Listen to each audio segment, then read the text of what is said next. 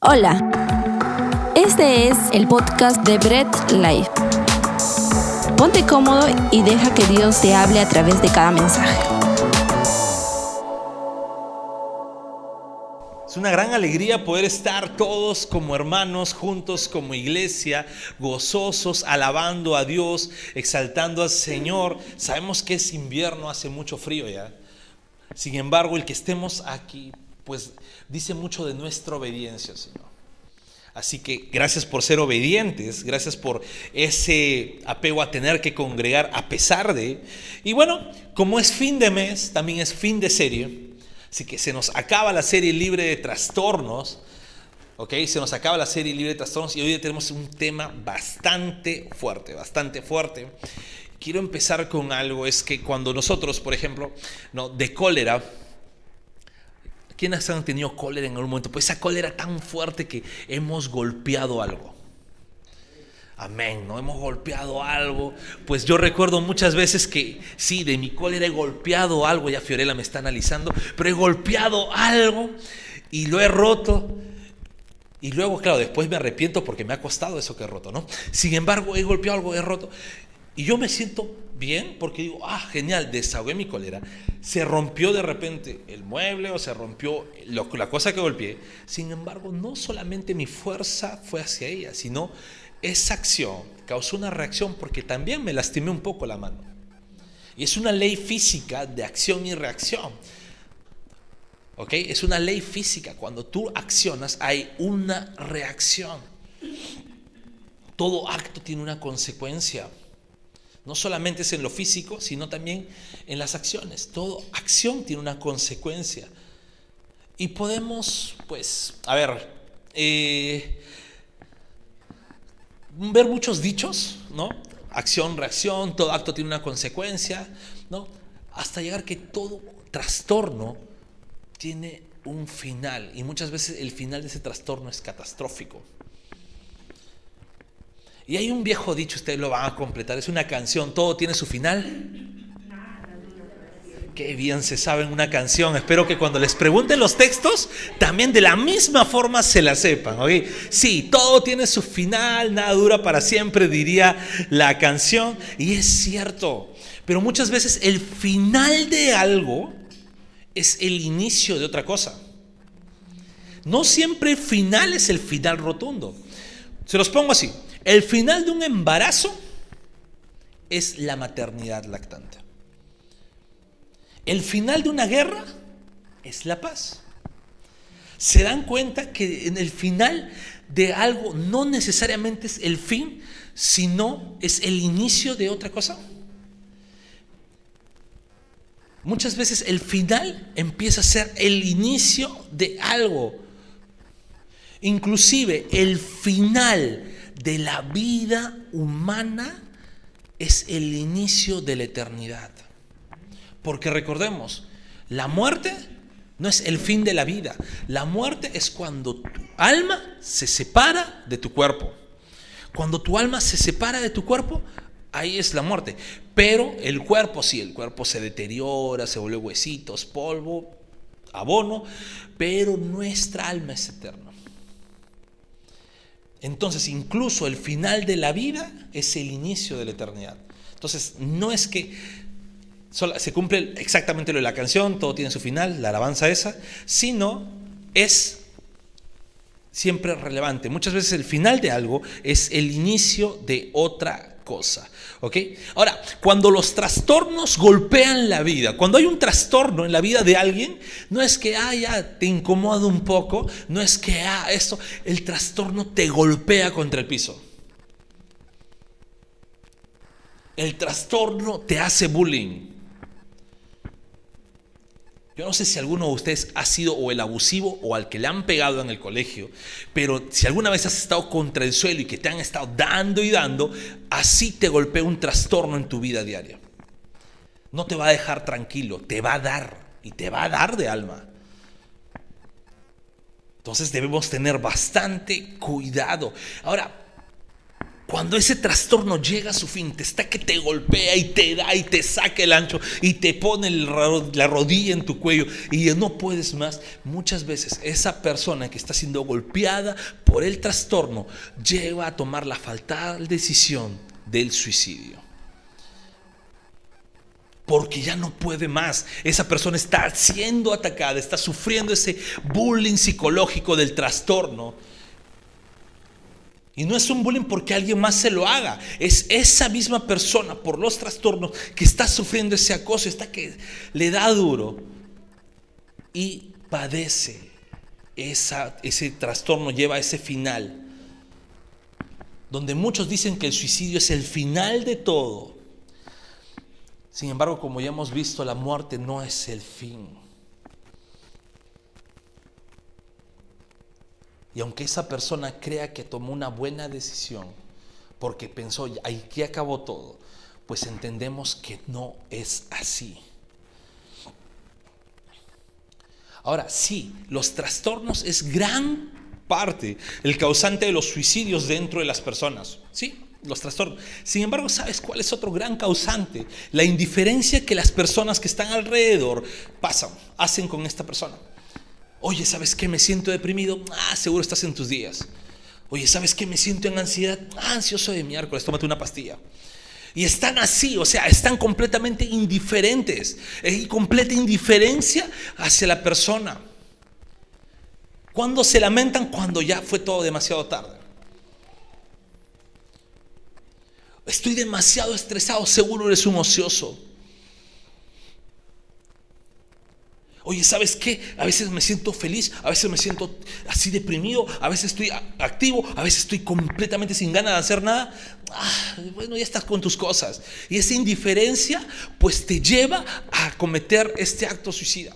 Esa indiferencia que muchas veces, incluso, vamos a ser sinceros, nosotros mismos cometemos con personas que nos cuentan sus problemas llevan a, este, llevan a llevar a esta fatal decisión.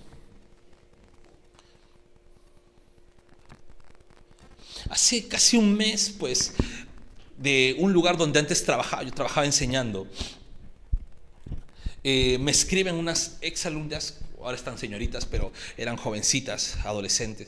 Me escriben, ¿conoces algún familiar de tal persona? Y fue tan desesperante porque ya previamente un profesor que también había sido amigo mío me preguntó, ¿conoces por favor? Después te explico. yo, ¿qué?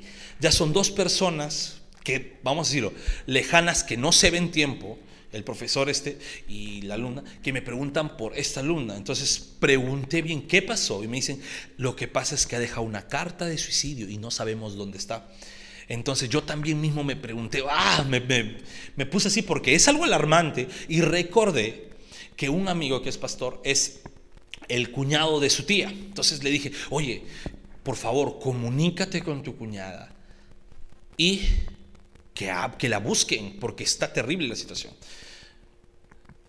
Ahora, luego yo lo dejé ahí porque ya no podía hacer más. ¿no? Luego que quedó ahí la cosa, eh, me comuniqué con mi amigo, con el profesor que me había escrito y me dice, ¿sabes cuál es lo terrible?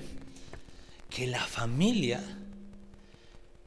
lo único que tiene que decir es, son cosas de adolescente.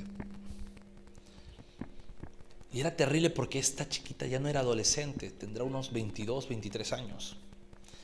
No era algo de adolescencia pero la familia misma estaba siendo indiferente y esa indiferencia lleva a esto, a tomar muchas veces a la persona fatales decisiones. Según la OMS, cada 40 segundos una persona se suicida. ¿Se imaginan cada 40 segundos? Vamos casi 10 minutos de mensaje. ¿Te imaginas cuántas personas acaban de suicidarse? Mientras que estamos escuchando este mensaje y siguen haciéndolo mientras continuamos. No es algo que debemos tomar a la ligera, no es algo que debemos decir, no me va a pasar a mí. Es algo que debemos como cristianos estar conscientes. Los países con mayor tasa de suicidio son India, con más de 200 mil, China con más de 100 mil. Perú estamos nivel pollito, gracias a Dios pero la cifra también es considerable para la cantidad de habitantes que tenemos. porque aproximadamente en el 2019 hubieron en Perú eh, poco más de 2.000 suicidios por año. Entonces, no somos un país que tenga cero suicidios o que tenga una tasa, aunque fuera una tasa mínima, mínima, una vida es una vida. ¿Sabes? Ahora, ¿qué cosa es el suicidio? Vamos a definirlo de una manera técnica para entender bien cómo la palabra nos va a ayudar. El suicidio es cuando una persona se provoca la muerte a sí misma. Pocas palabras, es el asesinato de uno mismo. Cuando una persona se asesina a sí mismo es un suicidio. Ahora, ¿el asesinato qué cosa es? Un... ¿Ah? Es un pecado. El asesinato es un pecado. Entonces, cuando una persona comete un acto suicida, sí o sí está cometiendo un pecado también. Ahora, en el mundo, no sabemos que el mundo muchas veces o la circunstancia del mundo quiere ser más buena que Dios. El mundo quiere, aparte de tener el control de todo, quiere ser más bueno que Dios. Y ha puesto pues eh, la eutanasia, que es la muerte asistida, y lo ha puesto con el fin de, es para que una persona ya no sufra. ¿no? Por alguna enfermedad degenerativa, por alguna deformación, entonces se le da ese suicidio asistido. ¿Para qué? Para que ya no sufra. El mundo es muy bueno, ¿verdad? Pero, ¿sabe? No vamos a tapar un acto criminal con algo entre comillas moral. Porque yo podría decir lo mismo, ah, no, pues está bien que robe una persona, porque una persona pobre, porque no tiene para comer. Pobrecito. Pobrecito, es que no tiene para comer, pues. Pero en el suicidio, bueno, es que bueno, tiene una enfermedad generativa, va a sufrir. El pobre al no comer también sufre. De repente no le dan trabajo, no consigue. Está bien que robe. ¿Se dan cuenta?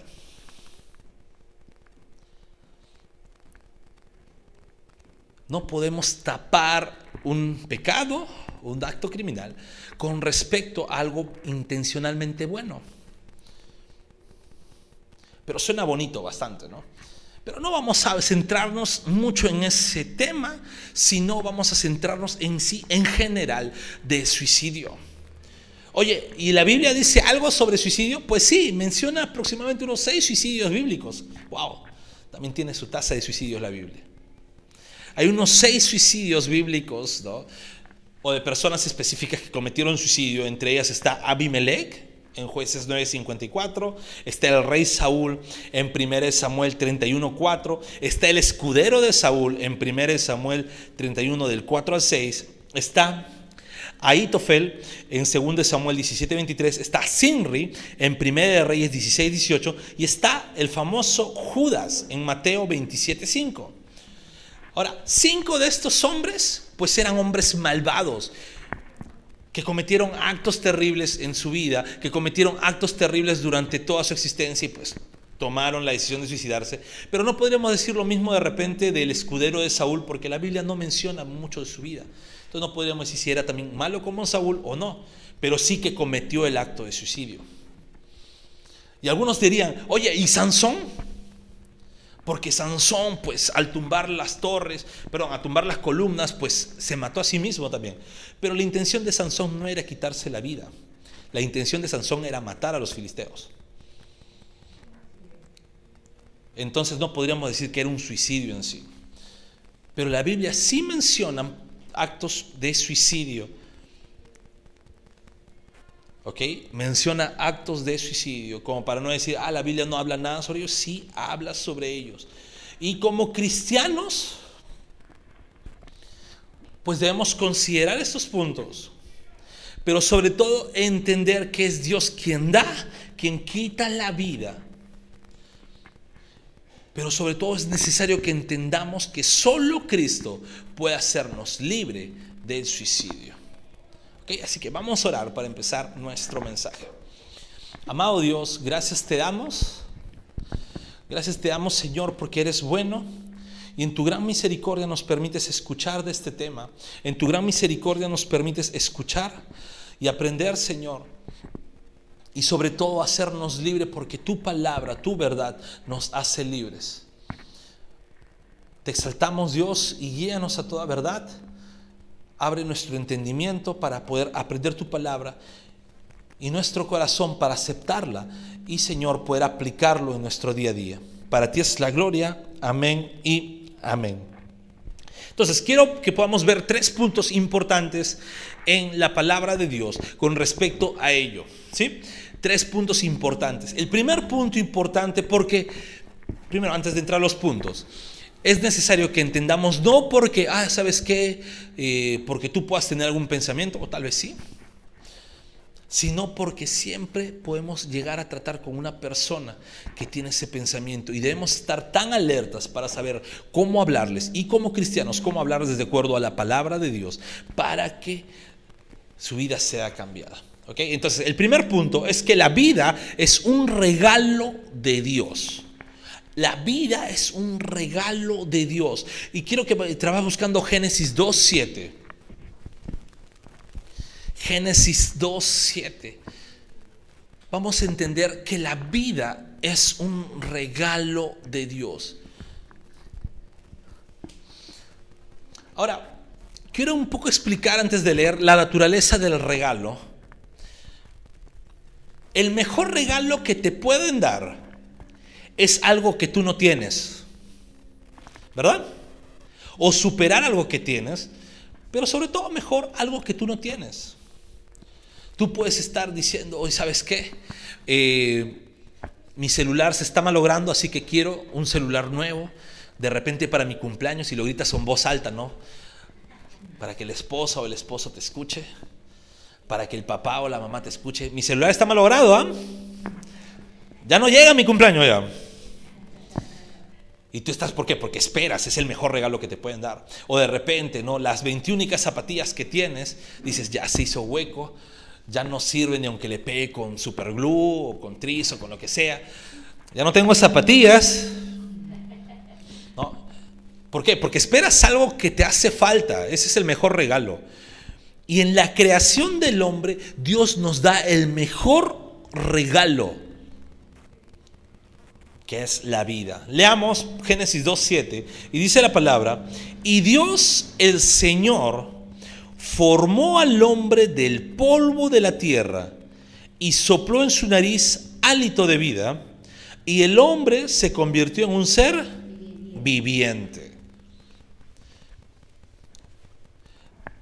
Sin el regalo de la vida de Dios, éramos simples muñecos de barro. Cuando uno va a la playa, no, uno, los que, los que nos gusta ir a la playa, ¿no? Sobre todo ahí en épocas noventeras, donde era un poco más, incluso más libre, no habían tantas sillas, eran todos con su toallita. Iba a la playa y lo primero que hacía es vamos a hacer un muñeco de barro, lo poníamos, le dabas hueso, le ponías ojos, le dibujabas cara, lo pateabas, hacías lo que sea. ¿Sí? ¿Verdad? Yo recuerdo que un primo mío, un día fuimos a la playa, pues, tengo vagos recuerdos de ello, pero solamente recuerdo que fuimos a la playa y él empezó a dibujar una sirena. Con, o sea, no a dibujarlo, sino a formar de barro de la arena del mar mojada una sirena. Hizo una sirena cuerpona, así, yo creía que él estaba esperando que esta sirena cobre vida, porque había dibujado con mucha silueta, todo, estaba así. bueno, no se tomaban fotos porque no había cámaras, pero posaban con la sirena, se molestaban ahí a la sirena. Formaban, pero esta sirena nunca podía tener vida. Sin embargo, nosotros éramos así antes de que Dios sople vida y nos regale la vida. La vida es un regalo de Dios. Si Dios no hubiese intervenido dándonos la vida, seríamos como ese barro. Y es algo preciado porque la misma Biblia dice que Dios creó a los animales. La misma Biblia dice que Dios creó las plantas, que son seres vivos. Pero no menciona cómo fue el proceso de creación. Simplemente dice, Señor dijo, hayan bestias y punto.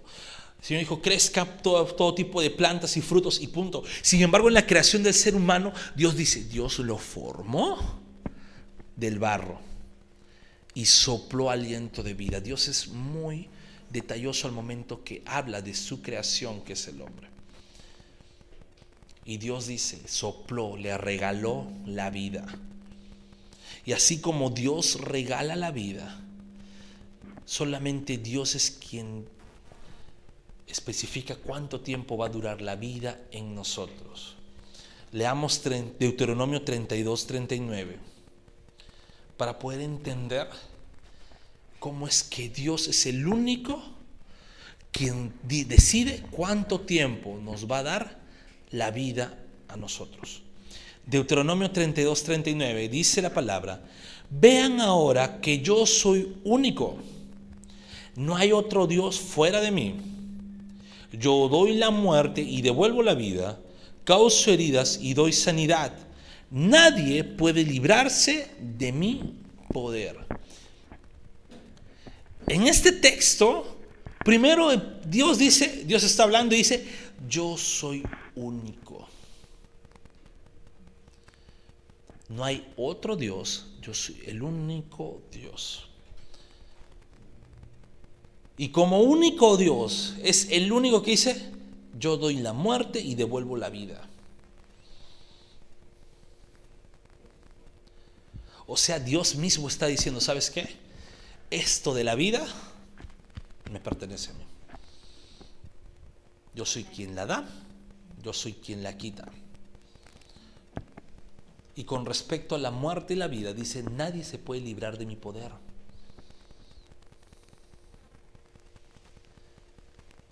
¿Por qué? Porque solo está en la poderosa voluntad y soberanía de Dios la muerte y la vida. Entonces, la vida es un regalo de Dios. Y solamente Dios puede dar y quitar. Amén. Genial, vamos al punto 2. El suicidio es una consecuencia del pecado. ¿Cómo así, Nain? ¿Cómo así? Todo trastorno, todo mal, toda enfermedad, toda anomalía, exactamente todo lo que no es bueno es consecuencia del pecado. Ahora, oye, consecuencia de mi pecado, no, consecuencia del pecado original. Consecuencia del pecado original. Claro, el pecado original hace que yo sea pecador y hace que siga cometiendo pecados. Pero todo tuvo un inicio. ¿Cómo sabes eso? Bueno, en primer lugar, Dios en la creación dice la palabra que todo lo hizo bueno. Dios en su creación todo lo hizo bueno y todavía dice bueno en gran manera. No había nada malo en su creación. Dios no creó algo corrompido, Dios no creó algo imperfecto, Dios todo lo que creó lo hizo bueno. ¿Y qué pasó entonces? ¿Qué pasó? Si Dios todo lo hizo bueno, ¿qué pasó? La muerte misma y todos los males entraron por el pecado del hombre.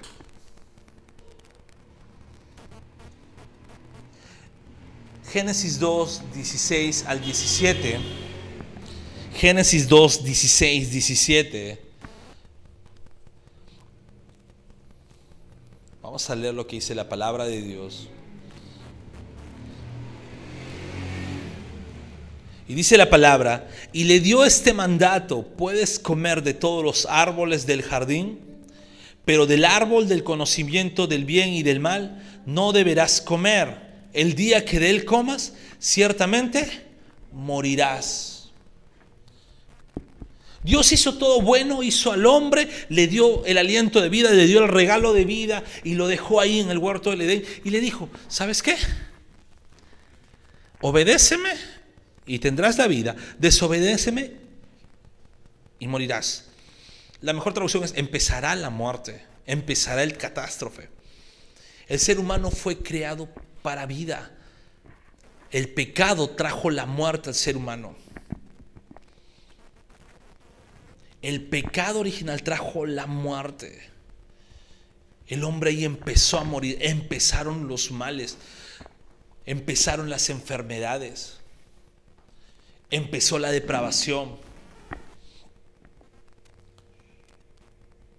A través de todos estos años de humanidad, no creas que han existido todas las enfermedades, no, han habido apareciendo, inclusive mismo este mismo COVID. No es que ya hubo COVID todavía, no. Incluso es una variación de otro virus SARS-CoV. ¿Por qué? Porque ya la humanidad, al estar en el efecto de un mundo caído, pues empieza la degeneración de todo. Entonces, así como la muerte entró, todos los trastornos empezaron a aparecer, los males empezaron a quejar a las personas. Y ese pensamiento de, querer, de creerse Dios para tomar la vida de uno mismo empezó a aparecer. Y mira, el pecado mismo hace pensarle, hace hacerle pensar a una persona que esa persona puede contra los trastornos. Le dice, oye, pon fuerza de voluntad, pon ánimos. Te empiezan a motivar, te empiezan a, a dar eso y genial, eso puede servir como un placebo. Sin embargo, al entender que todo tiene origen en el pecado, no, puede, un acto humano no puede quitarlo por completo, sino solamente un acto divino puede quitar y erradicar el pecado y los efectos que Él trae en nuestras vidas. Es un acto divino el que puede hacerlo. Y así como el suicidio es un efecto del pecado, es una consecuencia del pecado, para erradicar el pecado del ser humano es necesario un acto divino. Y ese acto divino lo realizó Cristo en la cruz. ¿Estamos? Amén. Genial. Y un tercer punto, al entender ya todo esto, ya hemos entendido, la vida es un regalo de Dios. ¿Ok? Ya hemos entendido que incluso estos pensamientos, trastornos tienen su origen en el pecado, entonces el pecado es gran responsable de todos estos actos suicidas. El tercer punto es para nosotros entender y poder decir a las personas que el suicidio no es la solución, Cristo sí. El suicidio no es la solución, Cristo sí. Leamos Isaías 53, 4. Vamos buscando Isaías 53, 4. Y todo el capítulo 53 de Isaías es lo que se le conoce como el Evangelio del Antiguo Testamento, ya que habla de lo que Cristo hizo en la vida, de cómo fue ese cordero sacrificial, de cómo fue ese cordero expiatorio para el ser humano y qué es lo que hace Cristo en nuestras vidas. Y el suicidio no es la solución, Cristo sí. Isaías 53, 4 dice la palabra de Dios, ciertamente él cargó con nuestras enfermedades y soportó nuestros dolores, pero nosotros lo consideramos herido, golpeado por Dios y humillado. Aquí está hablando de Cristo, ciertamente Él se está refiriendo a Cristo. Él que cargó con nuestras enfermedades, soportó nuestros dolores. Cuando estamos con el trastorno, cuando estamos siendo golpeados, cuando una persona es golpeada, está con ese pesar, está con esa carga. ¿Y qué dice? Cristo soportó, Cristo cargó con nuestras enfermedades, soportó nuestros dolores. Cuando nosotros estamos cargados sin Cristo, estamos soportando un peso innecesario y día a día cargamos más peso. Día a día estamos soportando más peso. Y sabes, cuando tú acumulas un peso que ya no puedes manejar, te cansas, te fatigas, te derrumbas. ¿Por qué? Porque no puedes manejar el peso.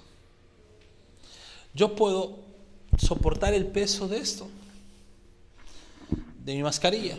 Yo puedo andar con mi mascarilla en la mano todo el día, no me va a costar. Puedo jugar, tirarlo. Digo, voy a hacer ejercicio con mascarilla, sería inútil, ¿no? Es un peso que puedo manejar. Pero si yo soy eh, ambicioso y digo, voy a cargar mi mascarilla, allá voy a llevar mi iPad, ah, también voy a cargar esto, voy a caminar por la ciudad con esto.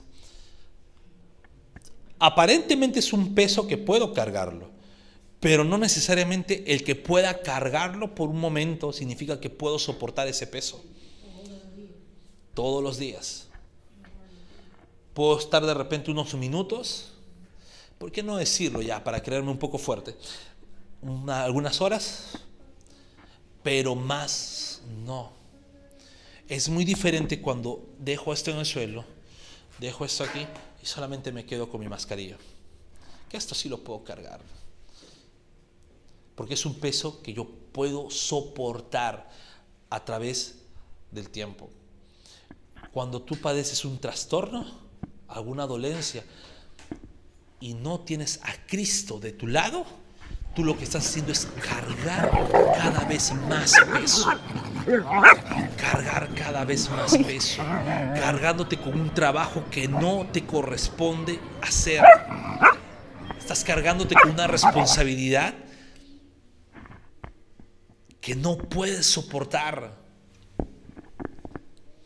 Estás cargando algo que no te corresponde. Y cuando Cristo viene, y es más, esta promesa está antes de que Cristo nazca, antes de que Cristo encarne. Y dice, Él va a cargar con tus dolencias. Nosotros ya no vemos hacia el futuro como veían los del Antiguo Testamento, miramos hacia el pasado porque ya Cristo lo hizo todo. Cristo cargó nuestros padecimientos, cargó nuestros dolores, nuestras enfermedades, nuestras angustias, nuestro estrés. El suicidio no va a ser nunca la solución. Cristo sí, nosotros no podemos con una carga tan pesada, Cristo sí, nosotros no podemos soportar los, eh, todo lo, las consecuencias de la caída y del pecado, Cristo sí, Cristo se llevó en la cruz nuestras dolencias, se llevó en la cruz nuestras aflicciones, nuestras enfermedades, pero sobre todo, ¿sabes qué se llevó? Jesús cuando viene, no viene a atacar solamente la fiebre, sino viene a atacar directo la infección. Jesús no viene a atacar lo superficial o lo que podemos ver, sino viene a, erradicar de raíz el problema entero. Es por eso que Cristo cuando viene no dice yo solamente me voy a encargar de lo superficial, de lo complicado, te encargas tú, no, te dice yo me encargo de lo complicado y de lo superficial vamos a ir perseverando. Por eso que Cristo cuando viene se encargó del pecado de nuestras vidas. El Señor viene y dice, te hago libre del pecado. La carga más grande que tiene el ser humano es el pecado, es la culpa del pecado. La carga más grande que el ser humano no puede manejar es el pecado. Cristo solucionó eso. Cristo vino en la cruz y dijo, a mis hijos yo les quito esta responsabilidad, los justifico, los voy a dar, los voy a adoptar, los voy a santificar día a día, porque ese es el trabajo que el Señor hace en nuestras vidas. Él es la solución de todos los problemas que podamos tener. Es por ello que es importante entender cómo debemos construir nuestra vida.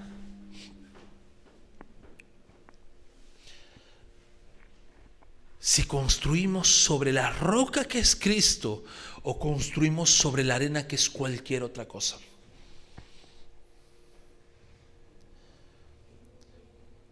Cuando construimos sobre nuestro presente, lo que podemos hacer y nos cargamos, estamos construyendo en nosotros mismos o en las circunstancias que pasan alrededor de nosotros y nos vamos a estresar.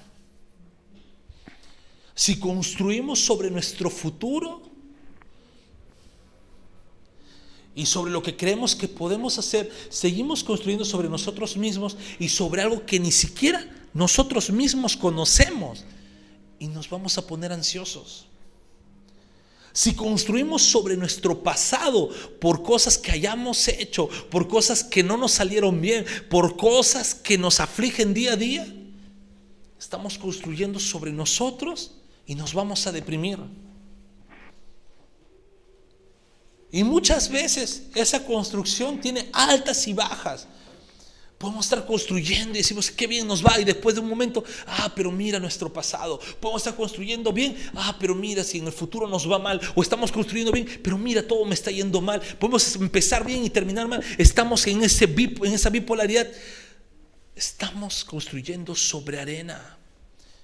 Y cuando construimos sobre arena puede irnos bien un primer piso, un segundo piso, un tercer piso, pero al no tener una base sólida, se cae abajo lo que estamos construyendo.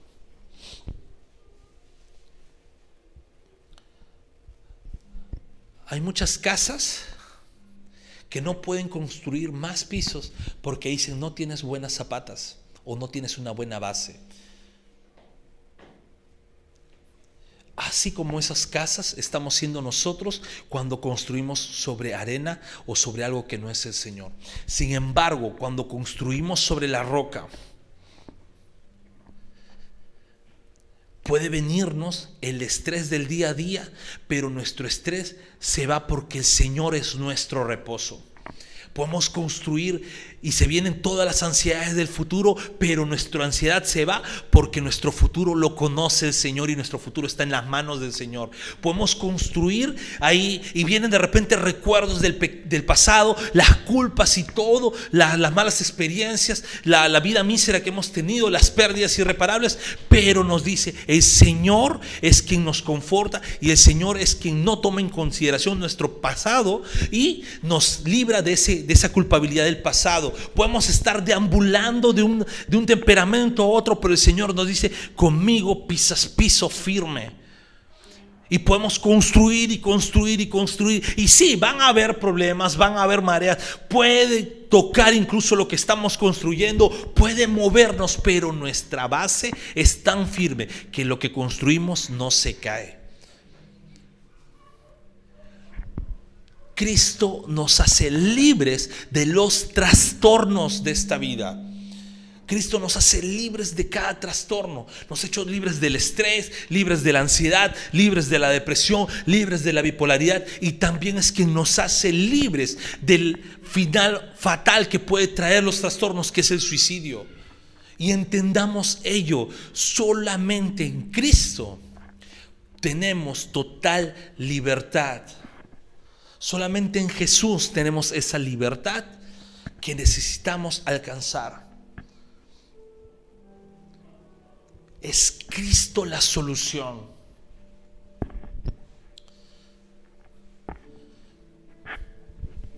Como cristianos debemos hablar de Cristo en todo momento.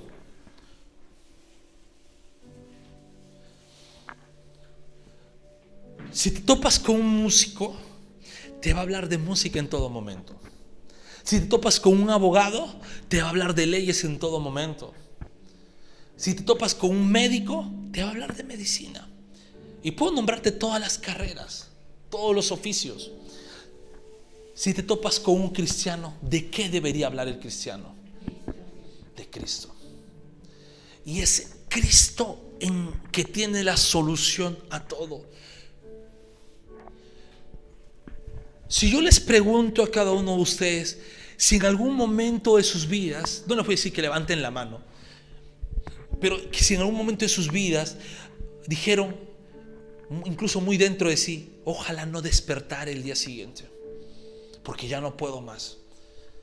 Sé que muchos dirían, sí, yo soy esa persona, yo he tenido también ese pensamiento.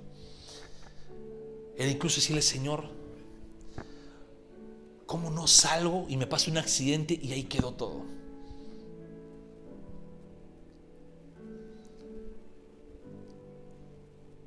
Eso no te hace ser pecador.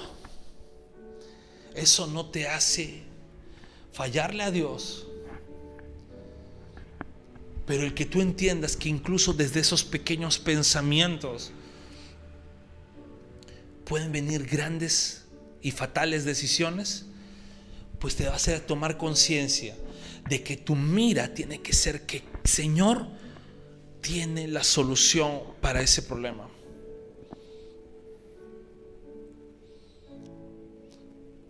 O tal vez conoces a alguien que incluso en su mínima conversación dice, ay, estoy cansado de la vida. Y a veces puedes decir, ah, es una broma, ¿verdad? Puedes pensar, ah, está bromeando. Pero incluso en esos pequeños suspiros salen los deseos más profundos del corazón de alguien. Salen los dolores más profundos del corazón de una persona.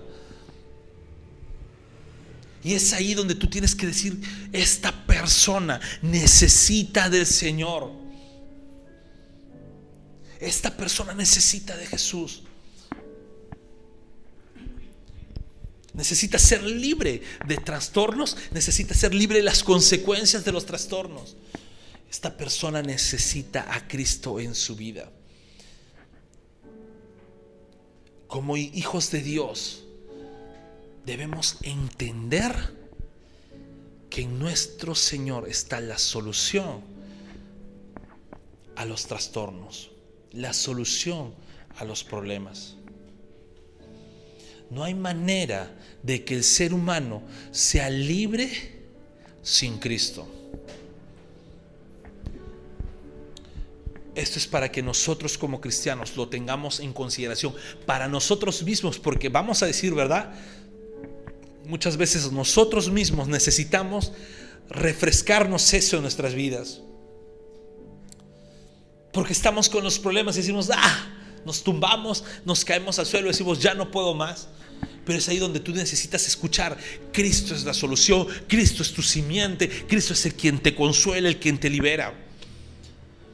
Pero también, así como nosotros debemos entender, es como nosotros debemos predicar allá afuera que Cristo es la solución. Hay muchas personas afuera que no conocen del Señor. Hay muchas personas afuera que aún no escuchan esto y que en medio de sus problemas, pues se les cae, se les desmorona la vida. Y es importante reconocer que Cristo es el Señor. Hablemos de Cristo, solamente Él nos hace libres de los trastornos. Hablemos del Señor, solo en Él está la solución. Prediquemos del Señor. Y prediquemos un mensaje de arrepentimiento porque lo primero que quita el Señor de la vida de una persona no es su sufrimiento, sino es el pecado que hay en ella. Y ya quitando el pecado, el Señor empieza a trabajar haciendo perseverar a esta persona como hijo suyo, viviendo piadosamente. ¿Qué quiere decir? Imitándole a Cristo y viviendo en santidad. Oremos al Señor. Amado Dios Todopoderoso, Gracias porque nos ayudas a entender que tú eres la solución a todo. Nos ayudas a entender, Señor, que solo tú nos haces libres de cada trastorno, de cada consecuencia. Solo tú nos haces libres, Señor, de todos los efectos del pecado. Y ayúdanos, Dios, a entender que te necesitamos, que necesitamos de ti para ser libres, que necesitamos de ti para poder construir nuestras vidas. Y necesitamos de ti porque solo tú llevas nuestras cargas. Solo tú nos ayudas, Señor, en nuestras cargas. Las cargas que no podemos soportar, tú nos ayudas a soportarlas. Y ayúdanos, Señor, a poder predicarles a otros que pueden ser libres por medio de ti. Te damos la gloria, te damos la honra. Iglesia, nos ponemos de pie para adorar a nuestro Dios. Gracias por escuchar el mensaje de hoy y no olvides compartirlo. Síguenos en nuestras redes sociales, Instagram, arroba Bread Life Family, Facebook Bread Life.